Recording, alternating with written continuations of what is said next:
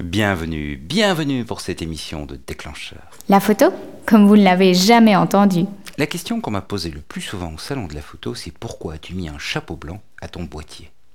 On m'a dit que ce devait être un GPS, un système Wi-Fi ou 3G pour transmettre les images en direct sur le site, ou encore une télécommande pour le boîtier. Voulez-vous maîtriser votre boîtier, être fier de vos photos, trouver de nouvelles idées, gagner du temps?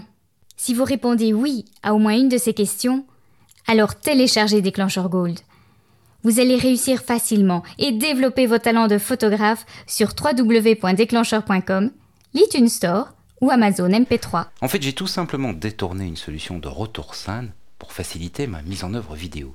Ça me permet en fait de garder la mixette audio sur moi tout en envoyant un signal dans la caméra. Et comme l'idée a eu l'air de plaire au salon, je vous la présente ici. Au salon de la photo, il y a beaucoup de bruit, donc il est impossible d'enregistrer une interview avec le micro intégré. On n'entendrait tout simplement pas la personne qui parle. Alors j'utilise un micro sans fil et je le branche sur la caméra via le Sound Device Mix Pre-D. C'est cette mixette de terrain que je vous ai présentée au mois de mai. Mais depuis quelques mois, j'ai préféré garder la mixette sur moi. La plupart des gens accrochent leur mixette sur le boîtier ou sur une crosse. Moi, je préfère la garder sur moi. D'abord parce que je veux que mon boîtier reste léger. J'utilise pas de crosse, alors l'idée de doubler le poids de ma caméra avec la seule mixette, ça ne me plaît pas beaucoup.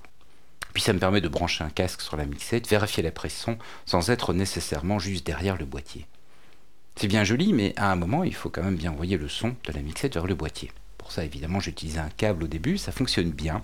Mais adieu cette liberté de mouvement, il faut tout le temps brancher, débrancher. Je vous avoue que sur le salon, j'avais peur que des passants se prennent dans le câble, fassent tomber le boîtier ou se blessent. Bref, je voulais couper le fil et retrouver toute ma liberté de mouvement. Et pour ça, j'ai utilisé un EMU Pipeline, qui est un système de retour simple. C'est vendu pour la musique au début. Il y a deux boîtiers, un émetteur et un récepteur. On branche l'émetteur sur la mixette et le musicien porte le récepteur avec un casque in-ears, donc il entend ce que le public entend. Il a un retour du son sur la scène. J'ai un petit peu détourné le principe. Je branche l'émetteur sur la mixette et le récepteur sur ma caméra vidéo. Alors comme la caméra a une entrée micro, pour ça il faut utiliser un câble spécial fabriqué par Sescom qui a réduit le signal de 25 décibels. Mais pour le branchement sur le mix prédé, je profite de l'entrée numérique. Le pipeline accepte un signal analogique ou numérique au choix. J'aurais pu le brancher en analogique, mais en numérique, je n'ai besoin que d'un seul câble au lieu des deux. Ça m'a paru plus simple. Pourquoi ce pipeline? Plutôt que les sans fils Sennheiser EWG3 que j'utilise par ailleurs pour les micros?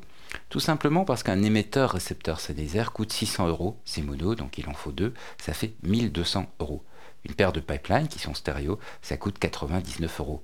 Bon, dans les boutiques allemandes habituelles, hein, comme Thomann et Music Store, 1200 euros contre 99 euros, le calcul est vite fait. Et la qualité audio bah, Le pipeline travaille en numérique, la qualité audio est bonne. Franchement, dans cette configuration, c'est plutôt le Lumix GH2 qui dégrade le signal. En pratique, sur un salon, il y a quand même de toute façon beaucoup de bruit, on ne cherche pas le dernier carat de la qualité. Et puis, il y a un bonus.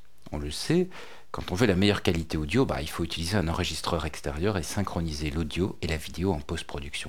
Moi, j'aime pas beaucoup travailler ainsi parce que c'est un petit peu plus lent, mais Final Cut Pro 10 a heureusement simplifié tout cela. Et même pour cette solution, que je répète, je n'ai pas utilisée au salon, je crois que le pipeline reste très utile. Je pense d'ailleurs que je vais l'utiliser plus souvent à l'avenir dans cette configuration. En effet, il suffit de brancher un enregistreur sur le mix Pre-D pour avoir un signal qui va permettre de faire une synchro.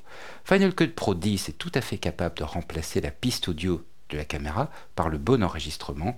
Évidemment, plus les deux signaux sont proches, mieux ça se passe. Et eh bien, en transmettant par le pipeline la piste de référence dans la vidéo, on a une piste qui est totalement identique à l'enregistreur, donc le remplacement automatique, il est 100% fiable. Ça en deviendrait presque agréable. Donc avec un logiciel comme Final Cut Pro 10, le pipeline remplace une solution de timecode. Alors que pour un timecode, on en évite à plusieurs milliers d'euros. Ici, encore une fois, 99 euros, une paire émetteur-récepteur. Et là, deux utilisations, puisque comme on vient de le voir, elle peut fournir la piste audio directement, ou elle peut la fournir une piste de référence pour la synchro.